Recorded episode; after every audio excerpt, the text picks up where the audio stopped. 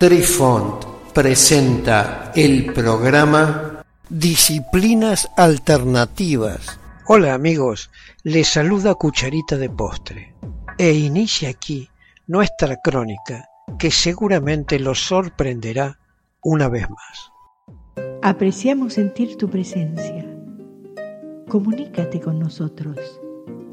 Hazlo, Hazlo. vía Twitter en arroba trifón guion bajo media. Hola, soy Besitos de Sol. En el programa de hoy escucharemos el budismo tántrico. Seis yogas de Naropa. La Dakini Kandiya Arouma. El primer paso en la iniciación de Tilopa, fue convertirse en monje en el templo de Somapuri en Bengala. Fue allí cuando un día Tilopa descubrió un texto oculto en la base de una estatua sagrada. Entonces rezó a Vajrayogini para que le explicara su significado. Se dice que ese día una Dakini, que era la encarnación femenina de la sabiduría, se le apareció a Tilopa en una visión y le ofreció su conocimiento.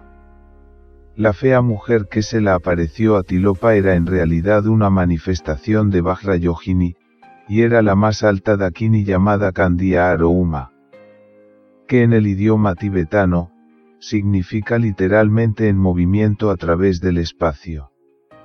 Esa mujer es descrita por los textos como una de las mujeres más feas posibles. Tenía 27 defectos de fealdad, una nariz, cabello y frente atroces con arrugas y granos, y todo tipo de cosas.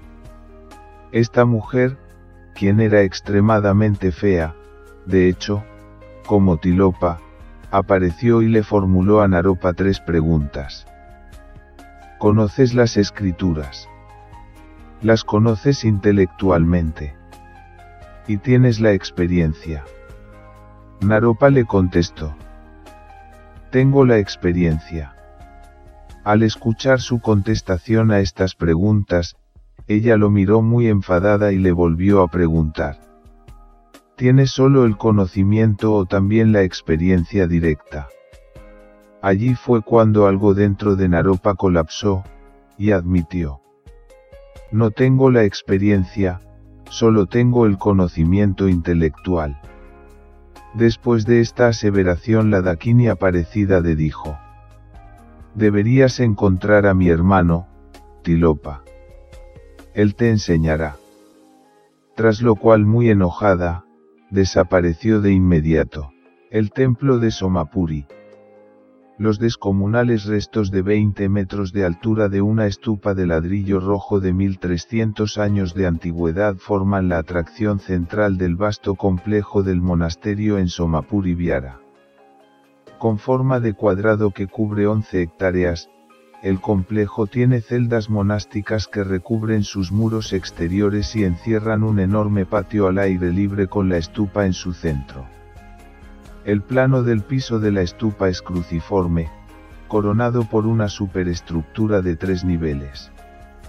Existen en su base, las baldosas de arcilla que la recubren, que representan a varias personas y criaturas en una variedad de posturas.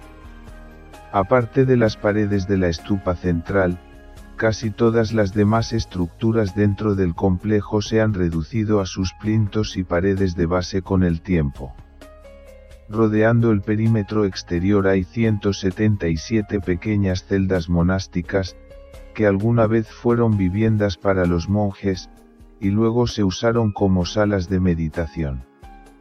92 de estos restos ornamentales de casas, aún no fue descifrado por los arqueólogos qué propósito tenían. Es posible que contengan los restos de santos monjes que alguna vez residieron aquí. En el ala este del lado sur hay una base de ladrillo elevada con una estructura en forma de estrella de ocho puntas que se cree que fue un santuario.